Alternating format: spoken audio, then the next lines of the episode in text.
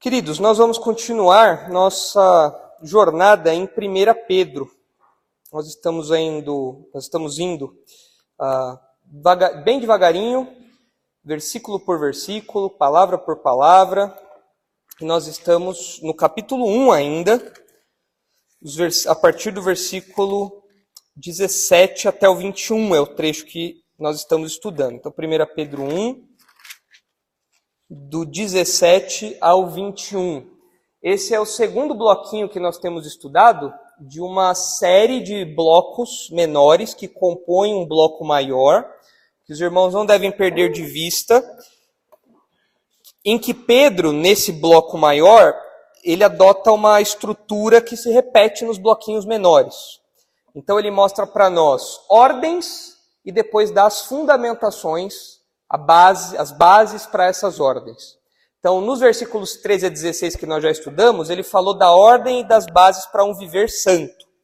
E agora, do 17 a 21, ele dá para nós as, a, a ordem e as bases para uma conduta reverente. A ordem está ali no versículo 17, na segunda metade. A ordem é: portai-vos com temor durante o tempo da vossa peregrinação.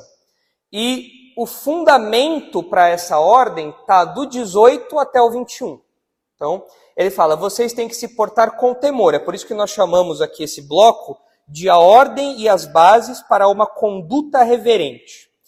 E a gente viu que as bases para essa conduta reverente estão na redenção, que é a palavra que aparece ali, ó sabendo que não foi mediante coisas corruptíveis, como prata ou ouro, que fostes resgatados. É a redenção. Não está traduzido aí como redenção, mas ah, é o resgate, a redenção é isso, é a palavrinha que aparece ali. E essa palavrinha é a palavra central no trecho todo. Então, Pedro dá a ordem, vocês têm que se portar com temor, vocês têm que viver com uma postura reverente, um temor reverente na jornada de vocês aqui, porque vocês foram libertos porque vocês foram salvos, porque vocês foram redimidos, porque vocês foram resgatados. E aí, como redenção é a palavra-chave desse versículo, desse bloco todo, né, que pega os versículos 17 a 21, nós é, estamos falando aí de cinco informações sobre a redenção do crente. Versículo 17 é a primeira informação que nós já vimos, que o crente foi resgatado para uma vida reverente. Segunda informação que nós estamos vendo no versículo 18: o crente foi resgatado de uma existência vazia. Terceira informação: o crente foi resgatado pelo sacrifício de Cristo. Quarta informação: o crente foi resgatado a partir de um plano eterno. E a quinta informação: o crente foi resgatado para viver com Deus. Então nós estamos aí no segundo item. Né? Que diz que o crente foi resgatado de uma existência vazia, que corresponde ao que está no versículo, 20, 20, versículo 18. Mas vamos ler aí o trecho todo para a gente recordar o que nós já vimos e entendermos o raciocínio de Pedro. Né? Então diz assim: Ora, se invocais como Pai aquele que, sem acepção de pessoas, julga segundo as obras de cada um, portai-vos com temor durante o tempo da vossa peregrinação sabendo que não foi mediante coisas corruptíveis, como prata ou ouro, que fostes resgatados do vosso fútil procedimento que vossos pais vos legaram, mas pelo precioso sangue, como de cordeiro sem defeito e sem mácula, o sangue de Cristo, conhecido com efeito antes da fundação do mundo, porém manifestado no fim dos tempos por amor de vós, que por meio dele tendes fé em Deus, o qual o ressuscitou dentre os mortos e lhe deu glória de sorte que a vossa fé e esperança estejam em Deus. Então, esse é o mini bloco, é o bloquinho menor em que Pedro trata desse viver reverente, essa conduta que tem que ser marcada por temor. O crente tem que ter medo de Deus? Sim, é o que o texto diz aí, ó. Portai-vos com temor. O crente tem que ter medo de Deus. É um medo que nos afasta de Deus? Não, nós já vimos isso. É um medo fruto de quem reconhece a autoridade de Deus. Nós vimos, inclusive, no versículo 17, que esse medo que nós temos é está fundamentado aí no papel que Deus desempenha como juiz. Ele é o pai, ele, o Pedro chama Deus de pai no versículo 17, mas ele fala que esse pai julga. Então a nossa relação com Deus tem que ser temperada. Deus não é o paizão. Deus é o pai que consola, que protege, que provê, mas ele também é um juiz que avalia, que está atento ao que acontece. Por isso a nossa vida tem que ser marcada por temor também. E é por isso que Pedro fala isso: portai-vos com temor. E ele fala que o fundamento disso começa ali no versículo 18, porque aquele sabendo funciona como, como se fosse um porquê. Por que eu tenho que me portar com temor? Porque não foi mediante coisas corruptíveis como prata ou ouro que nós somos resgatados. É curioso que Pedro coloca aqui prata e ouro como coisas preciosas, mas que aqui são colocadas como coisas corruptíveis, coisas que se deterioram. Só que para a gente, prata e ouro é uma coisa que é quase é, eterno o valor para nós. Se alguém dá uma joia de prata, uma joia de ouro, isso daí perdura por gerações. Passa de pai para filho, de mãe para filha, para neta, vai embora. Só que aqui para Pedro, por que prata e ouro são corruptíveis? Em comparação ao que prata e ouro é algo perecível, algo que se corrompe, que se deteriora. Comparado ao que aí no texto? Ao precioso sangue, ali do versículo 19, né? Mas pelo precioso sangue. Então, com isso, Pedro quer equalizar a nossa visão das coisas. Para nós, nessa realidade, prata ou ouro é o que tem de mais precioso. Mas existe algo ainda mais precioso do que isso. Prata ou ouro não consegue comprar a nossa redenção. Prata ou ouro não consegue nos resgatar, não consegue pagar o preço pelo nosso resgate. Prata ou ouro não consegue nos salvar dos nossos pecados. O que consegue fazer isso? O sangue de Cristo. Por isso ele é muito mais precioso do que prata e ouro, muito mais. Mas olhando ali para o versículo 18, Pedro diz que nós somos resgatados de uma, de uma existência vazia. Né? Olha só. Sabendo que não foi mediante coisas corruptíveis, como prata ou ouro, que fostes resgatados. Vamos, essa, essa palavrinha nós ainda não estudamos. E como eu falei para vocês, ela é a palavra central de todo o trecho. Essa palavra aí, que está como resgatados, é o verbinho da onde vem a palavra redenção, o verbo litrol é de onde vem a palavra redenção. Igreja Batista, redenção. Daí que vem essa palavrinha aí, que aqui está traduzida como resgatados. Ah, e a redenção, essa ideia presente aí nessa palavra, a ideia presente nessa palavra, é resgatar por meio de um pagamento. Isso quer redimir, isso quer resgatar alguém. Como assim resgatar por meio de um pagamento? Você pagar o resgate para libertar alguém. Na antiguidade grega, essa palavra era usada ah, quando você, quando você pagava ah, pela libertação, era o valor, era, era a quantia que você pagava para libertar um escravo ou um prisioneiro. É, isso era redenção. Tinha lá um escravo, tinha lá um prisioneiro de guerra lá, e você ia libertá-lo, você ia redimi-lo. Isso, esse ato, essa redenção, consistia nisso, em você pagar para libertá-lo. Isso era redenção. Então, aqui, quando Pedro fala que nós somos resgatados, a ideia que está por trás dessa palavra é que nós éramos escravos, que nós éramos prisioneiros, que nós estávamos sob o domínio, sob o controle de alguma outra entidade. E então foi pago um preço, foi pago um valor para que nós fôssemos retirados dessa condição, para que nós fôssemos libertos, para que nós fôssemos resgatados. É o resgate, é o preço, é o valor que é pago para nos tirar daquela condição. Agora, Pedro não diz aí, tá? Mas o ser humano é escravo de quê? Pedro diz mais ou menos ali, né? Ele, ele, ele foca num aspecto disso. Mas o ser humano é escravo de quê? Do que o ser humano é escravo? Nós somos escravos de quê? Do pecado. Nós, nós, somos, nós éramos dominados pelo pecado. O pecado era nosso Senhor. Ele mandava, nós obedecíamos. Então, quando Cristo morre por nós, ele nos liberta dessa escravidão, do pecado. Olha só os textos em que isso fica claro. Romanos 6. O que eu falei para vocês que Pedro vai enfatizar um pouquinho é que ele vai falar de um aspecto dessa escravidão, que é um modo de vida mas é uma expressão dessa escravidão. Agora, o agente, por assim dizer, que nos escravizava era o pecado. E todo incrédulo é escravo do pecado. Todo incrédulo continua na escravidão do pecado. Olha só o que diz aí Romanos 6,17. Romanos 6, 17 e 18. Mas graças a Deus, porque outrora escravos do pecado, contudo viestes a obedecer de coração a forma de doutrina que fostes entregues. E uma vez libertados do pecado, fostes feitos servos da justiça. Notem aqui como que, como que a salvação é descrita. Nós éramos escravos e então nós obedecemos de coração. Note aqui que a fé cristã não é apenas algo intelectual, ela é algo que parte da onde? De dentro.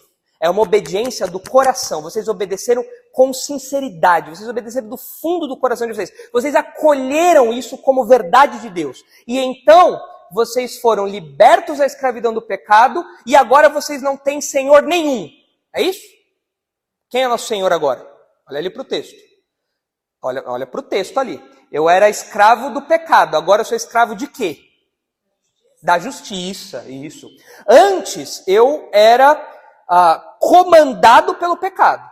Tudo de errado que o pecado mandava fazer, eu fazia. Agora eu tenho outro senhor. Quem é esse outro senhor?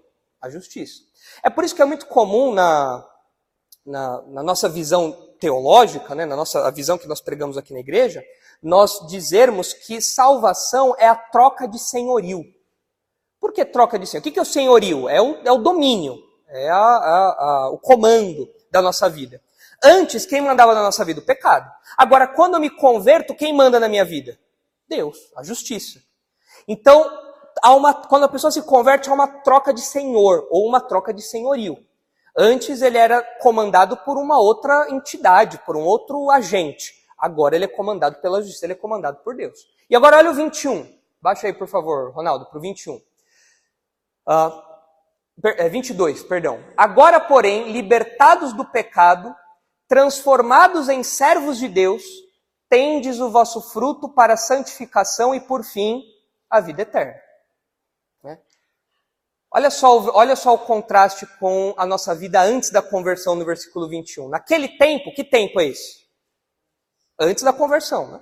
Naquele tempo, que resultados vocês escolheram? Somente as coisas de que agora vos envergonhais, envergonhais, porque o fim delas é a morte. É assim que a gente se sente com a nossa vida antes da conversão, né? Você sente vergonha. Né? Você fala, nossa, olha, olha onde eu fui me meter. Meu Deus, olha as coisas que eu fiz. Que coisa terrível. Mas eu era escravo do pecado. O pecado me dominava. O pecado mandava e obedecia. Essa era a minha condição. Agora, porém, eu fui liberto disso. E agora eu sou servo de Deus. Então, agora, ao invés de fazer coisas que me envergonham, o que eu produzo na minha vida? O vosso fruto para santificação. Para aquilo que é santo, para aquilo que agrada a Deus, para atos que agradam a Deus, para uma vida que agrada a Deus. E por fim, isso desemboca onde? Na vida eterna. Aqui note, não é que o texto está falando que o fruto da minha santificação é que vai me levar à vida eterna. Não é isso. O que o texto está falando é que o crente, ele vai caminhando na sua vida cristã, vai ficando cada vez mais santo, e lá no final nós temos a expectativa, a certeza de que desfrutaremos de uma vida eterna longe de qualquer contato com o pecado. Então essa, essa é a nossa jornada. Então todo crente experimenta isso daí. Nós éramos escravos do pecado e agora somos servos de Deus, escravos da justiça. Né? As nossas traduções deram uma amenizada, para deixar um pouco mais bonito, né? Porque fala assim, ah, vocês eram escravos do pecado e servos de Deus. Mas a palavra é a mesma, é dulos, é servo, escravo, é a mesma palavra. Então nós somos escravos? Sim, continuamos sendo escravos.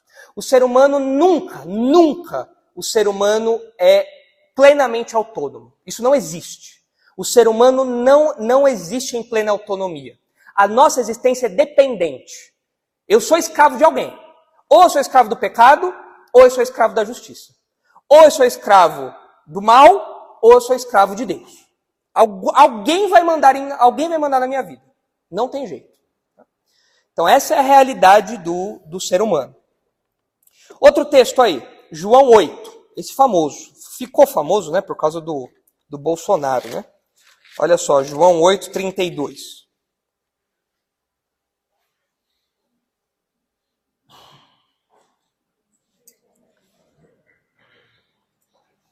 É importante você perceber nesses textos, que especialmente de Romanos 6, que nós aprendemos que a verdadeira liberdade é servir a Deus. O que é ser verdadeiramente livre? Para o mundo, é você fazer o que você quiser. Você ir para balada, você ficar com quantas pessoas você quiser, você se envolver em tudo que é sujo. Isso para o mundo é liberdade. Para a Bíblia, isso é liberdade ou escravidão? Completa escravidão. O que é verdadeira liberdade para o crente? Obedecer a Deus. Isso é verdadeira liberdade. Então muda os nossos valores. Né? Olha aí, João 8, 32 ao 36. Olha só o diálogo de Jesus. Né? E conhecereis a verdade, e a verdade vos libertará. Quem é, quem é a verdade aqui? Quem é a verdade em João 8? Em João, né? Quem é a verdade em João? Jesus não disse, eu sou o caminho, a verdade e a vida. Então a verdade aqui é o próprio Jesus e a mensagem, a mensagem que ele prega, a mensagem do evangelho, certo? Então, vocês conhecendo a verdade, ou seja, me conhecendo como Salvador, me conhecendo como aquele que é o Messias, conhecereis a verdade e a verdade vos libertará. Responderam-lhe: Somos descendência de Abraão e jamais fomos escravos de alguém. Como dizes tu, sereis livres? Aqui, na verdade, os judeus estão sendo orgulhosos. Porque eles estão batendo no peito, falando que eles são descendência de Abraão e tudo mais, né, uma linhagem ali toda escolhida. Mas eles falam aqui que eles não eram escravos de ninguém. Isso, é, isso, é, isso era verdade nos tempos de Jesus? É, mais ou menos, né? Não era tão verdade assim, não. Quem é que dominava aquela região naqueles dias? Os romanos. Os judeus, eles não tinham um governo, um governo plenamente autônomo ali, eles tinham que responder para Roma. Mas os judeus orgulhosos falaram: não, aqui é filho de Abraão. Abraão, aqui descendente da gema de Abraão, aqui nada a ver. E aí ele fala: como assim você está falando para a gente ser livre? A gente já é livre. E aí Jesus continua. Replicou-lhe Jesus: em verdade, em verdade vos digo: todo que comete pecado é escravo do pecado. Opa, aqui já deu para entender que Jesus está olhando não para uma, uma questão política e social. Jesus está olhando para uma questão espiritual. Vocês são, vocês são escravos do pecado porque vocês pecam, vocês vivem em pecado. Vocês são dominados pelo pecado. Todo aquele que comete pecado é escravo do pecado. O escravo não fica sempre na casa. O filho, sim, para sempre. Se, pois, o filho vos libertar, verdadeiramente sereis livres. Então, só Jesus pode libertar verdadeiramente, só Jesus. Existe uma ideia, desde, desde que é, o iluminismo despontou aí na história, né? Uh, onde o, o, conhecimento, a razão disparou, né? e que várias outras coisas podem nos libertar. A educação liberta, mais recentemente, a ideia de que o esporte liberta, né? Então você vê lá aquelas atividades nas comunidades, ah, o esporte liberta a pessoa da violência, do tráfico, da maldade e tudo mais. As, as pessoas sempre colocam algum agente para libertar. Por quê? Porque nós sabemos que somos escravos. É uma percepção muito, muito óbvia que nós temos. As pessoas são escravos do mal. Mas o ser humano coloca vários agentes que podem libertar é a educação, é o esporte, uh, são os relacionamentos, enfim, várias coisas podem libertar aí. Quem é o único que pode promover verdadeira libertação da nossa condição de escravidão do pecado? Jesus. Só Ele. Esses outros métodos, esses outros meios, promovem uma. Não é uma libertação, mas é um, uma, uma melhora, né? É um escravo, um escravo um pouquinho melhor só. Mas ele continua sendo escravo do pecado. Prova disso, essa coisa de que é, o esporte não liberta ninguém, é só você ver os jogadores de futebol, né? Todos eles têm uma moral top, não é? Mais sujo que calçada de São Paulo, o negócio. E alguns falam que são evangélicos ainda, né? Pois é. Mas não, o esporte não liberta coisa nenhuma, educação não liberta coisa nenhuma. Se educação libertasse, a gente teria político corrupto? Ah, qualquer faculdade pública seria o esgoto que é? Claro que não. Então, qual é o único caminho para a liberdade verdadeira, completa, plena? Jesus Cristo. É o único caminho. Então, notem, nós, o ser humano é escravo do pecado e ele é resgatado, ele é liberto por meio de Jesus e para a justiça. Isso que o Novo Testamento tem nos ensinado. E um outro texto aí agora, Tito 2,14. Olha só. Tito 2,14. aqui em Romanos e João aparece um outro verbo que não a, a redenção, que não o verbo redimir ali. Mas em Tito aparece esse verbo. Então tem uma conexão muito mais próxima do que a gente está falando. Olha só Tito 2,14. O qual a si mesmo se deu por nós, a fim de remir-nos. Olha o verbo aí, ó, resgatar.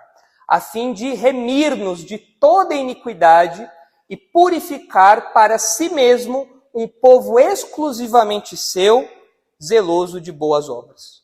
Então, nesse texto, a gente percebe de novo uma ideia uh, que aparece lá em Romanos. Nós somos, nós éramos escravos do pecado e nós somos resgatados. E agora nós servimos a quem? Olha aí para o texto.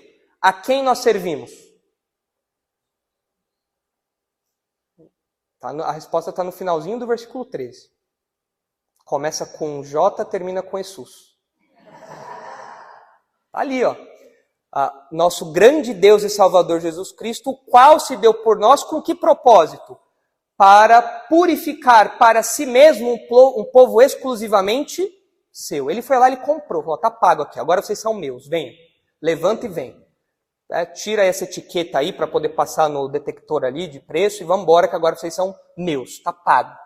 Então ele nos resgatou, aparece o verbo ali, ó, a fim de remir-nos.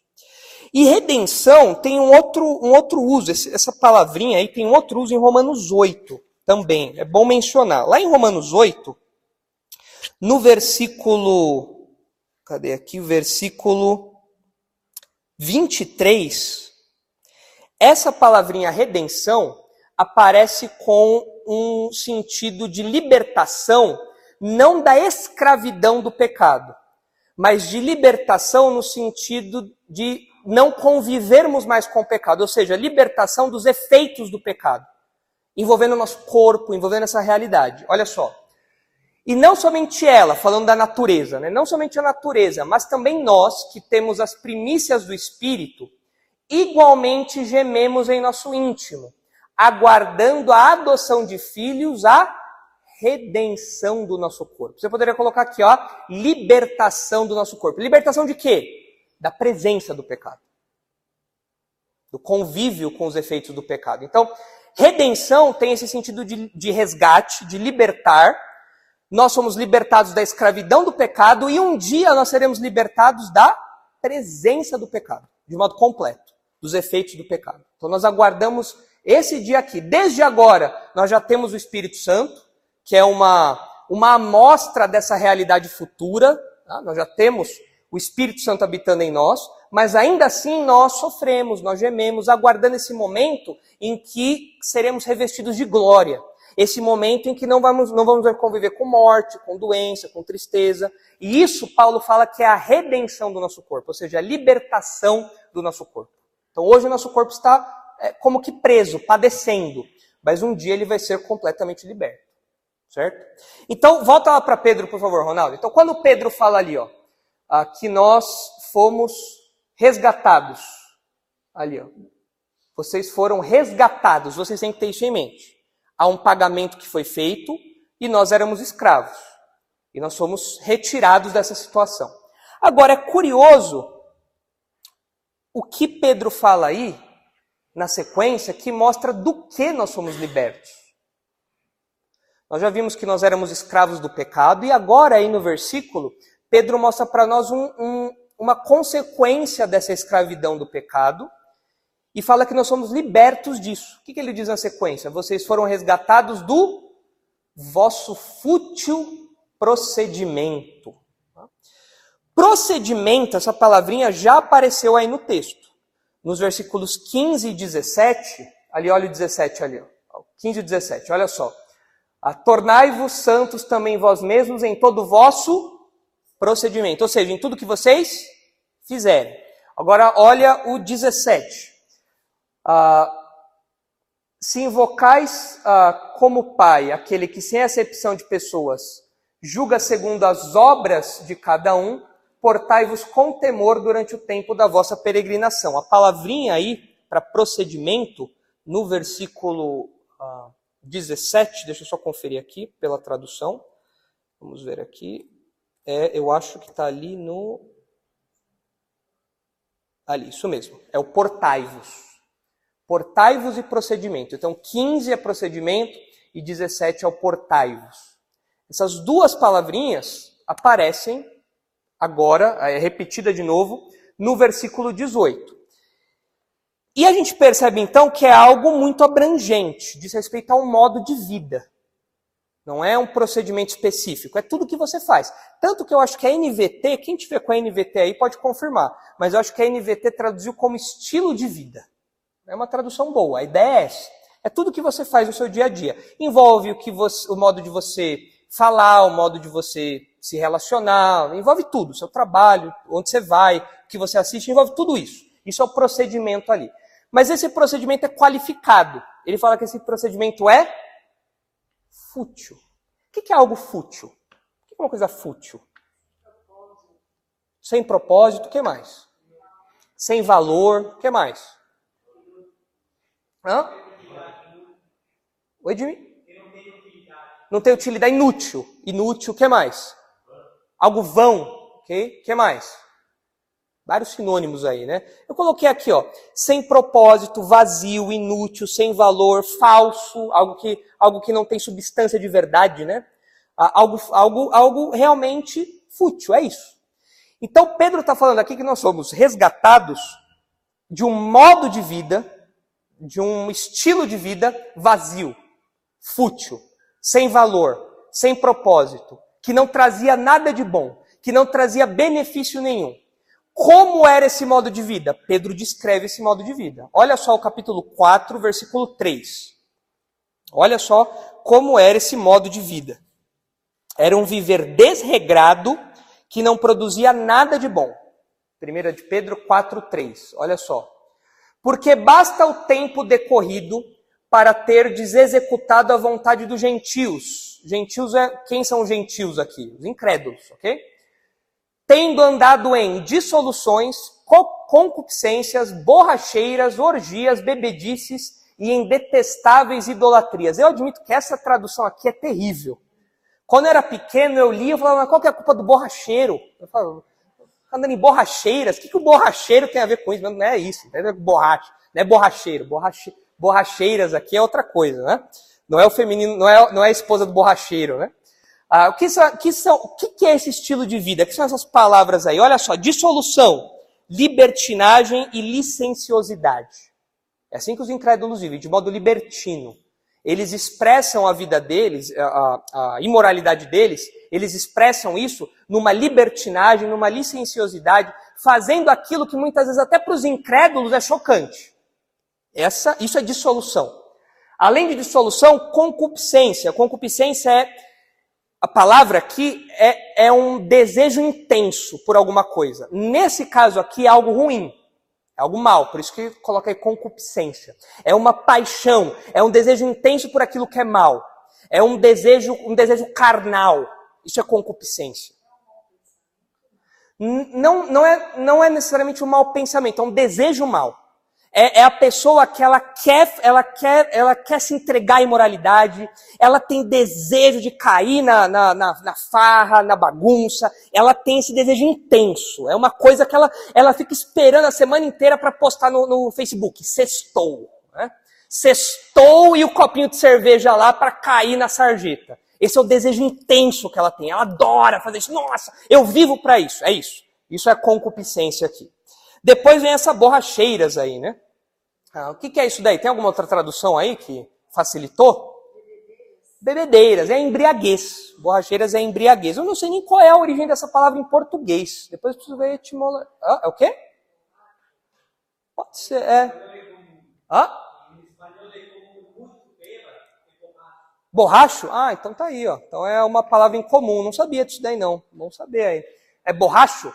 Então, se eu vejo alguém trançando as pernas, tá borracho. Entendi. Ok. Outro dia eu estava andando na rua lá, lá na Bahia, lá com o pessoal lá de Vitória da Conquista, tinha lá um, tinha um cara lá, isso era uma quinta-feira, ele sextou mais cedo. Era quinta-feira e o cara tava trançando as pernas, ele tava borracho. É isso aí. Então é disso daí então, né? Borracho. É o rap... Ah, tá, para antecipar aí um, um, gostinho, as primícias da sexta-feira, né? Quintou, né? Mas isso daí então, é embriaguez. Borracheira é embriaguez. que mais? Orgias. É interessante essa daqui, orgias, né? Orgia, essa palavra aqui, ela ela estava associada às, aos festivais é, que eram é, realizados, é, em, especialmente a Dionísio. Os deuses tinham suas festas lá e tal, né? mas a festa de Dionísio era uma festa muito baixa. Então a gente poderia, eu acho que a NVT traduziu como farra essa palavra aqui. Essa é a ideia de uma festança, mas assim, de uma festança imoral. Essa é a ideia aqui. Então, orgias envolvia ali certamente algo sexual. Ah, depois, bebedice, que tem a ver com as festas desregradas, que eram regadas a vinho. E depois vem ali o detestáveis idolatrias. Idolatria a gente sabe o que, que é, mas esse detestável aí dá a ideia, a palavra dá a ideia de algo indecente, algo que é libertino e impróprio. Isso era comum nos tempos pagãos. Você ter rituais, você ter festas ali aos deuses, uma idolatria, que era, que era marcada por imoralidade, por indecência, tudo mais. Você tinha sacerdotisas ah, que ficavam lá no templo se oferecendo como conexão com as divindades e tudo mais sexualmente. Você tinha muita baixaria lá. Então, isso que é a detestável idolatria. Então, como é a vida de alguém entregue aos fúteis procedimentos, ou ao fútil procedimento? Um estilo de vida fútil, é isso aqui, ó. É alguém que vive libertinamente, guiado pelos seus próprios desejos, embriagado, vive na farra, vive desregrado, bêbado e comete aí todo tipo de indecência e libertinagem, até mesmo por motivos religiosos às vezes. Ainda bem que esse quadro aqui ficou só no século I, né? Hoje em dia a gente já evoluiu, o ser humano melhorou. Hoje em dia as pessoas têm curso superior, fazem faculdade, elas não têm mais esse comportamento aqui selvagem, né? Hoje a gente vive em outro tempo, não é verdade? Ele acabou de descrever o diretório acadêmico das universidades. É isso aí. Não é verdade? Vocês...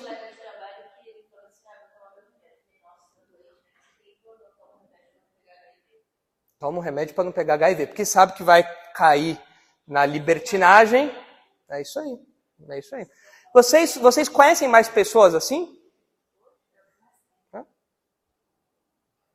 Pessoa que a grande, o grande alvo da, da, da semana dela é chegar sexta-feira para ela tomar todas e cair do próprio vômito na sarjeta? Agora, amor, agora é tudo. Agora é tudo.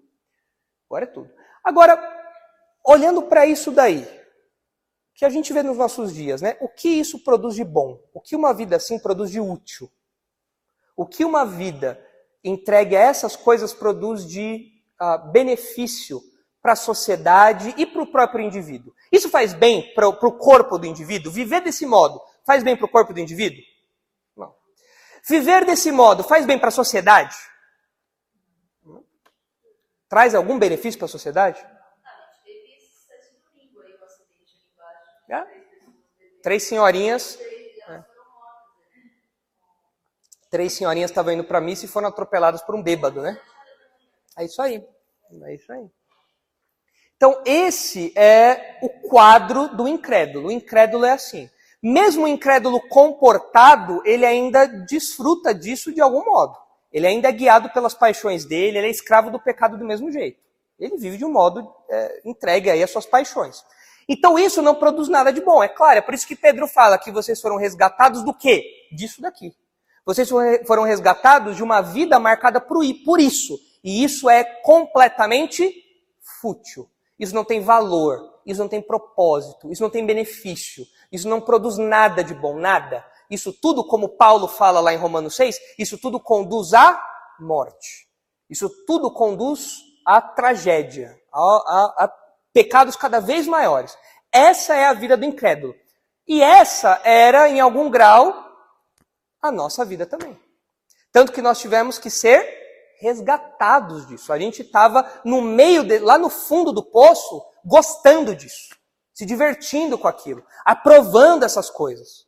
A gente estava escravo dessas coisas aqui. A gente vivia dominado por essas coisas. É por isso que a gente precisou de um resgate, de uma redenção. Por isso que a gente precisou ser liberto disso. Agora, volta lá para o texto. Tem um outro detalhezinho aí que chama a nossa atenção. Nós fomos resgatados do vosso fútil procedimento e esse fútil procedimento veio de quem? Quem legou isso para nós? Falou, não, pastor, não, meu, meu pai não. Meu pai tinha lá o cigarrinho, a bebidinha, mas. Né? Olha só, ah, olha só. Nós recebemos dos nossos pais, além de heranças físicas, né? Então, ah, é, óleo, cor dos olhos, tamanho do nariz, cor do cabelo, né? tipo do cabelo. Tá? Nós além disso dos nossos pais, nós recebemos o quê? Além de uma herança material. Nós recebemos também uma herança espiritual, não é verdade? Davi não falou, quem pecado me concebeu minha mãe? Tá? Em Gênesis 6, em Gênesis 5, é dito que Adão teve um filho à sua imagem, mas ele já era um pecador. Então, os filhos que nasceram de Adão já eram maculados pelo pecado. E todos nós nascemos é, marcados pelo pecado. Mas aqui, parece que Pedro não tem é, esse foco em mente, né, dessa herança no sentido ah, espiritual que todo mundo tem. Parece que Pedro aqui está olhando para os leitores dele, cujos pais eram pagãos, cujos pais não eram crentes e ensinaram os seus filhos a viver modo, do modo que a gente viu aqui. Então, uh, se vocês olharem aí, uh, daqui a pouco eu vou, vou, mostrar alguns textos aqui, vocês vão ver que de fato os pais ensinam muitas coisas para os filhos. Isso aqui é uma herança maldita que passa de geração em geração. E talvez vocês tenham experimentado isso. Tá? Experimentado coisas que os pais de vocês incrédulos ensinaram para vocês e que acompanhou vocês durante muito tempo. Ah, meu pai fazia isso e eu aprendi a fazer desse jeito também. Ah, meu pai me introduziu na bebida quando era pequeno. Tem pai que faz isso. Tá lá a criança lá na festinha da família lá, ah, bebe aqui a cervejinha aqui, vai lá e tal, e a criança é introduzida no mundo da embriaguez, no mundo da bebedice. Tem pais que introduzem os filhos no mundo da imoralidade. Era comum no passado os pais falarem assim: quando você fizer 18 anos, eu vou te levar num prostíbulo para você virar homem de fato. Vou virar homem de verdade. O que, que era isso? Qual que é o legado que o pai está deixando? Um legado de imoralidade, prostituição, de baixaria. O que mais os pais ensinam para os filhos? O que mais passa de pai para filho? Nesse, nessa didática vazia, fútil. Que mais os pais transmitem para os filhos?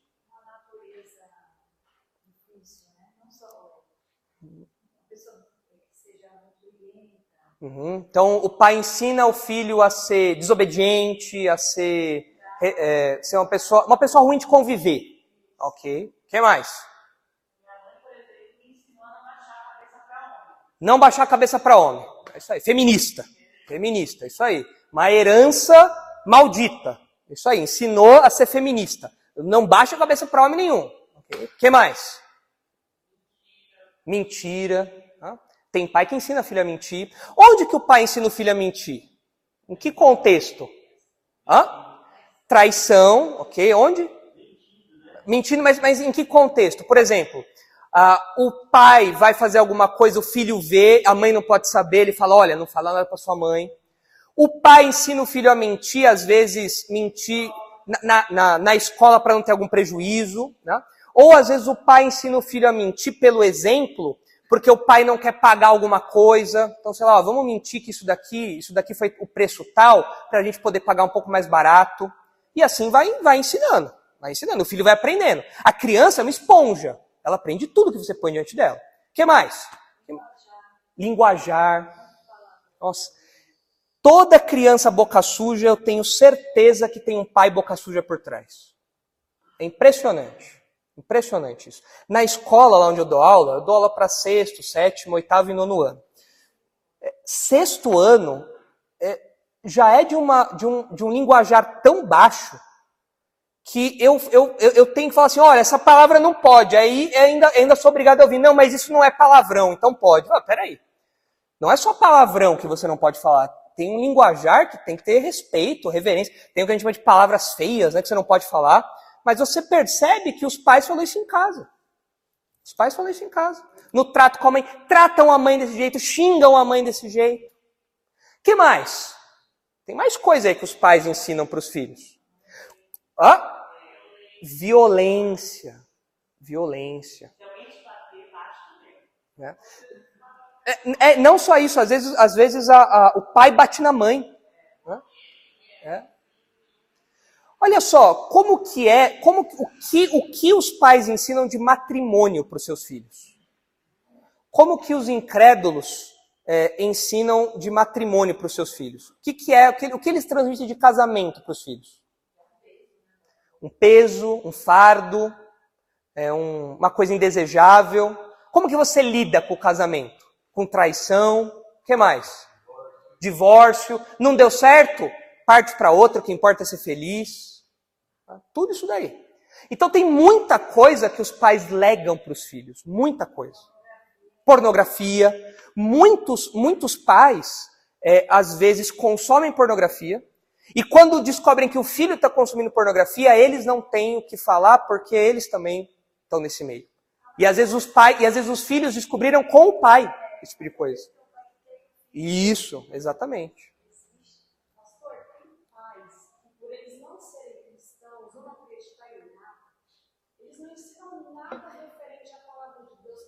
Uhum. Essa criança vai nascer, nasceu no que não tem nada base nenhuma. O pai está sendo responsável por aquele filho não conhecer o evangelho. Exato. Exato. Cresce, cresce. Isso. Exatamente. Ele está reforçando a impiedade dos filhos. Ele está consolidando a impiedade dos filhos. É isso daí. Agora, o triste é quando o crente faz isso, né? Porque o incrédulo fazer isso é esperado. O incrédulo é incrédulo. Agora, e o pai que é crente e lega também um fútil procedimento? Aí o bicho pega, né? Aí é triste. Tem, assim, o pai às vezes deixa um legado pela negligência. Ele vê que o filho está errado, ele vê que o filho precisa de disciplina, ele vê que o filho precisa de orientação e ele simplesmente se omite. Ele está deixando um legado. Para essa criança, o que é ser pai? É ser negligente, ser omisso, não participar, não estar tá ali presente. Para ele, isso é ser pai. É um fútil procedimento aí. É um modo de vida vazio.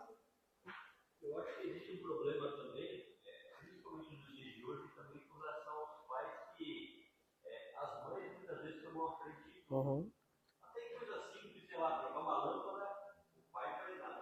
É uma inversão de papéis, né? Que faz parte disso. O homem acha que ele é o, ele é o, o, o delicado da, da relação e a mulher é, machona vai lá e faz tudo que tem que fazer da casa. O cara não sabe trocar um chuveiro, uma lâmpada, é a mulher que faz tudo isso. É verdade. Isso também acontece. Tudo fruto do pecado. Tudo isso daí é fruto de um legado maldito, de uma herança maldita que os ímpios vão passando de geração em geração. Isso que eu, tudo que a gente falou agora começou na nossa geração? Claro que não. Começou quando? Desde Adão e Eva lá. Desde que o pecado entrou no mundo, você já tem famílias ímpias, passando legados ímpios para os seus filhos ímpios, depois para os netos, bisnetos, tataranetos ímpios, consolidando essa impiedade, esse legado. Débora.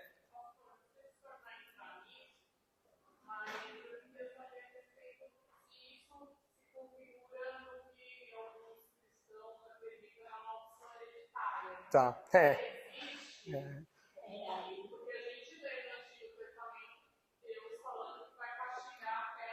Uhum. Uhum. Uhum. Então, assim, se para nós convertidos isso ainda é válido. Uhum. Foi integrado quando nós fomos resgatados. Certo. Então vamos lá, assim, aqui Pedro não está falando nada de maldição hereditária como é dito hoje em dia. Qual a ideia da maldição hereditária hoje em dia? Agora já faz um, um, tempo que eu não ouço tanto disso, mas alguns anos atrás foi famoso. Né? Qual era a ideia?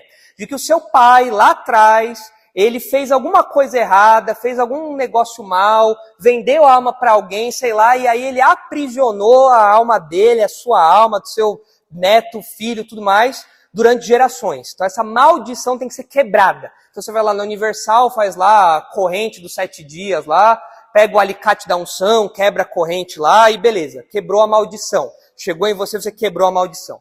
Isso não existe na Bíblia. Isso daí é, um, é um, uma besteira que inventaram para tirar dinheiro do povo, né, para escravizar o povo. O que a Bíblia fala que passa de pai para filho, além da natureza pecaminosa, são os ensinos dos pais para os filhos, que é isso aqui que Pedro está falando. É o legado de vida. Eu olho para o meu pai, eu vejo nele um exemplo e aquilo passa para mim. Eu, eu absorvo aquilo. E eu vou vivendo aquilo na minha própria vida também.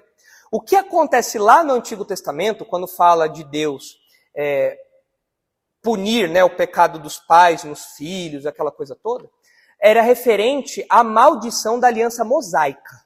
E nós não estamos mais debaixo daquilo.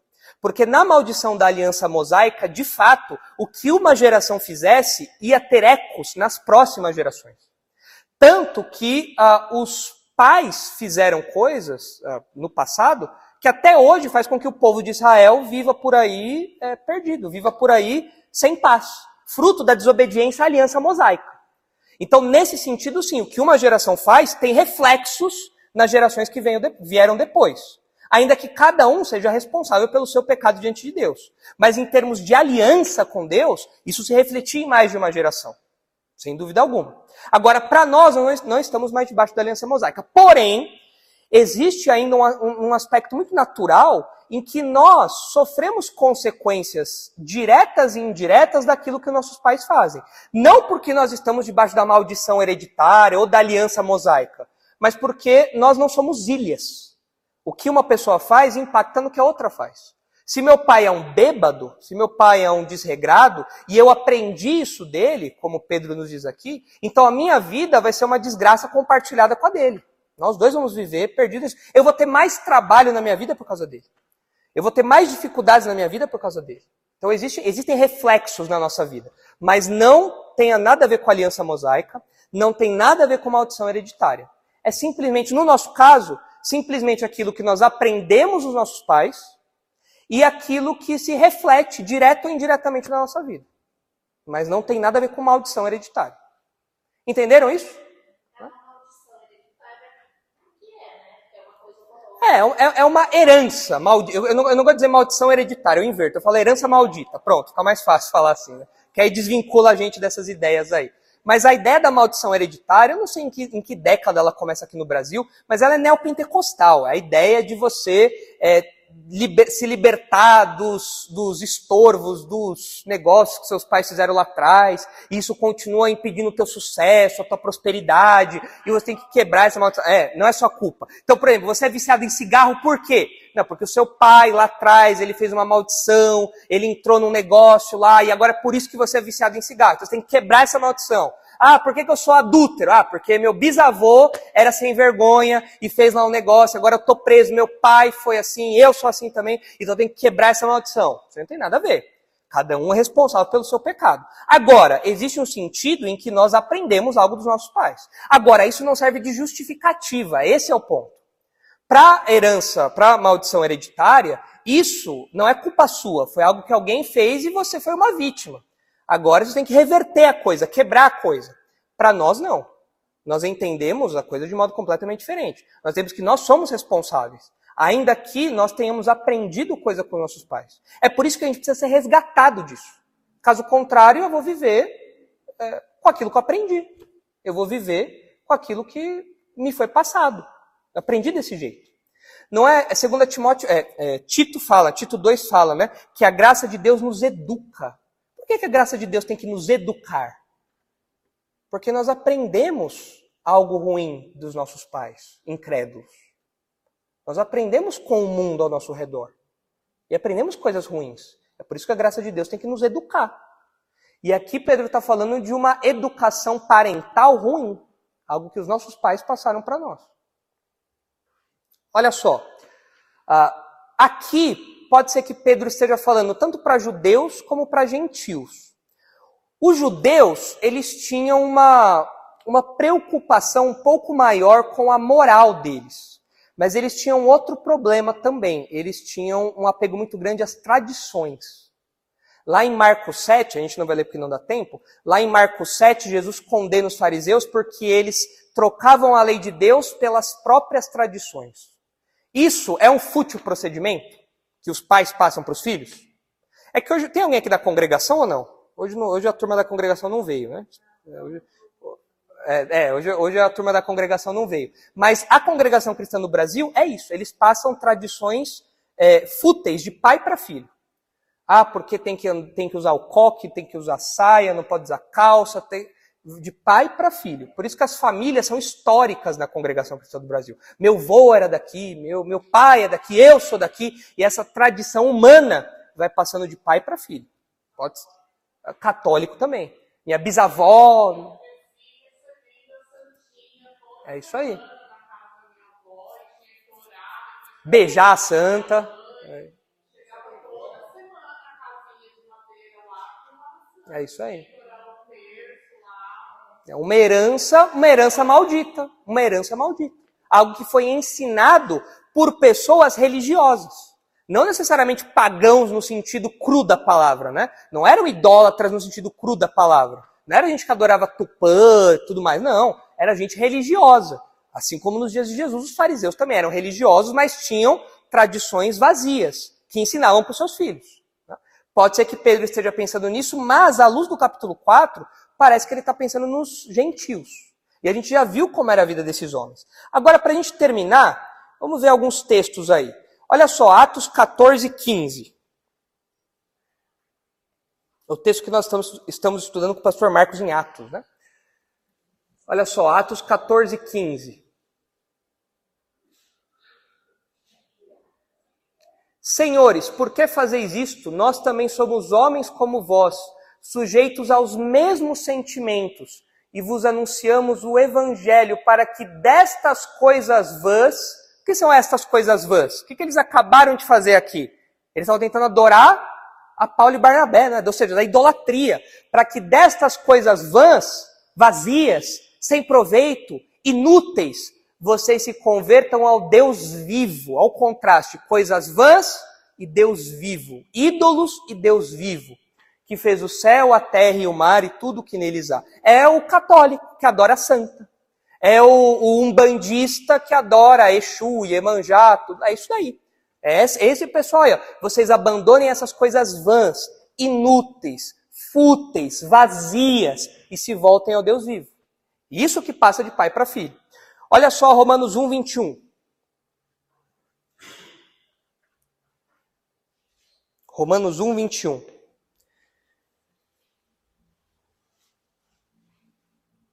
Porquanto, tendo conhecimento de Deus, falando dos incrédulos, não o glorificaram como Deus, nem lhe deram graças. Antes se tornaram nulos. O que é se tornar nulo? É a palavrinha lá de fútil. Antes se tornaram nulos em seus próprios raciocínios, ou seja, eles se tornaram vazios, sem propósito, sem utilidade, em seus próprios raciocínios, obscurecendo-lhes o coração insensato, inculcando-se por sábio, tornaram-se loucos. E Efésios 4,17, para a gente terminar. Efésios 4,17.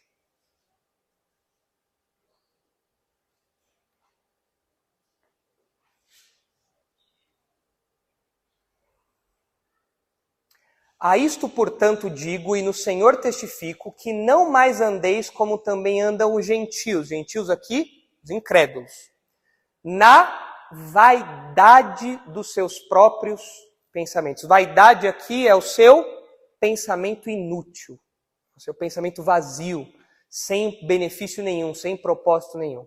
Você conversa com o incrédulo e ele expõe para você o modo de pensar dele. Não, porque eu acho que, ah, sei lá, começa a vomitar feminismo em você. Não, porque eu acho que a mulher ela tem que ser empoderada e tudo mais. Isso é um pensamento vazio inútil, que não serve para nada. Aí você vê crente falando assim, não, mas a gente tem que olhar para o feminismo e pegar aquilo que presta. Fala, não, pelo amor de Deus. A Bíblia está falando que isso é inútil.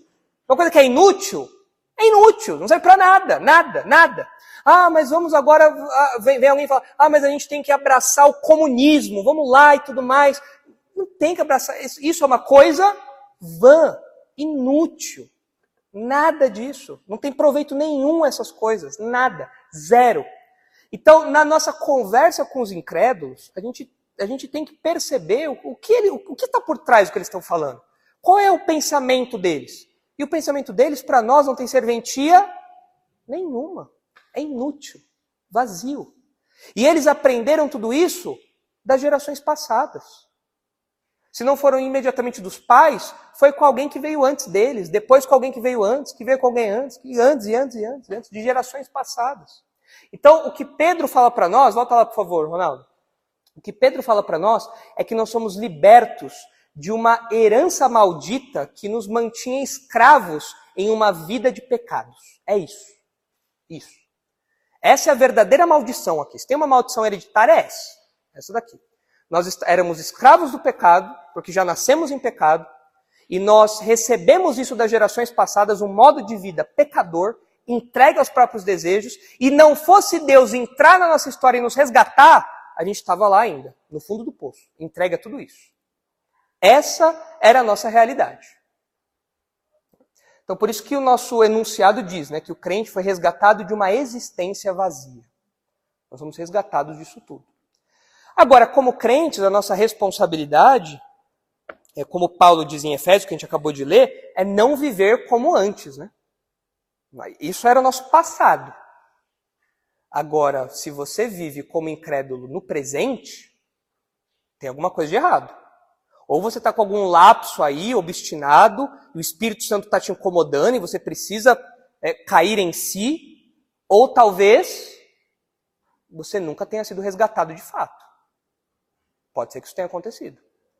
Talvez você pense ser crente, mas você olha para o fútil procedimento e você ainda gosta.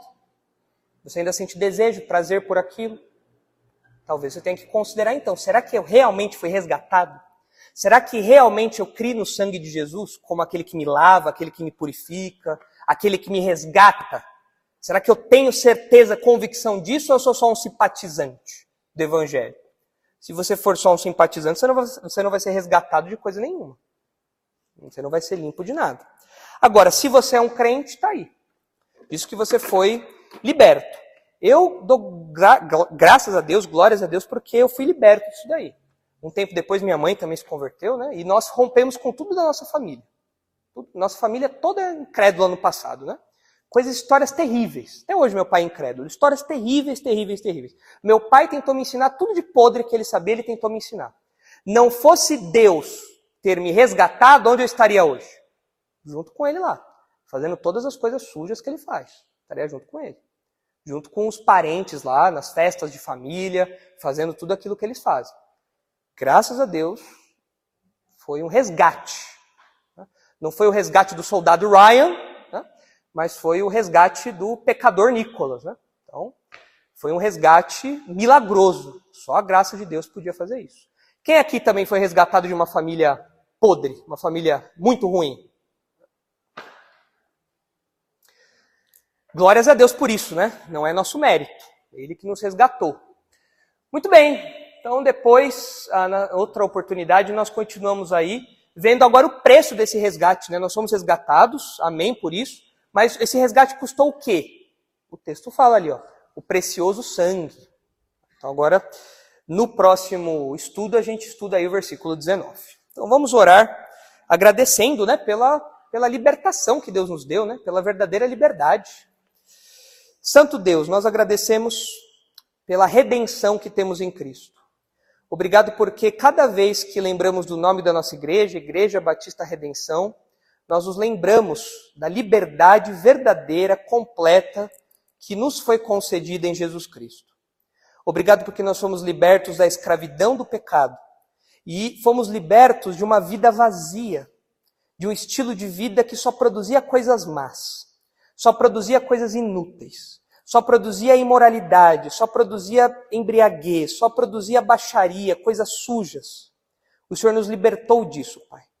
O Senhor nos libertou de uma herança familiar que geração após geração perpetuava a impiedade, perpetuava a imoralidade, perpetuava aquilo que há de errado. E louvamos ao Senhor porque o Senhor interveio em nossa história e o Senhor nos resgatou desse poço, desse buraco. Louvamos ao Senhor porque muitas famílias aqui, ah, já com parentes crentes há muito tempo, foram preservados das consequências ruins do pecado em nível familiar, por conta de avós crentes, avós crentes, pais e mães crentes. Mas louvamos ao Senhor porque muitos aqui constituem a primeira geração de servos do Senhor. e romperam com essa herança maldita.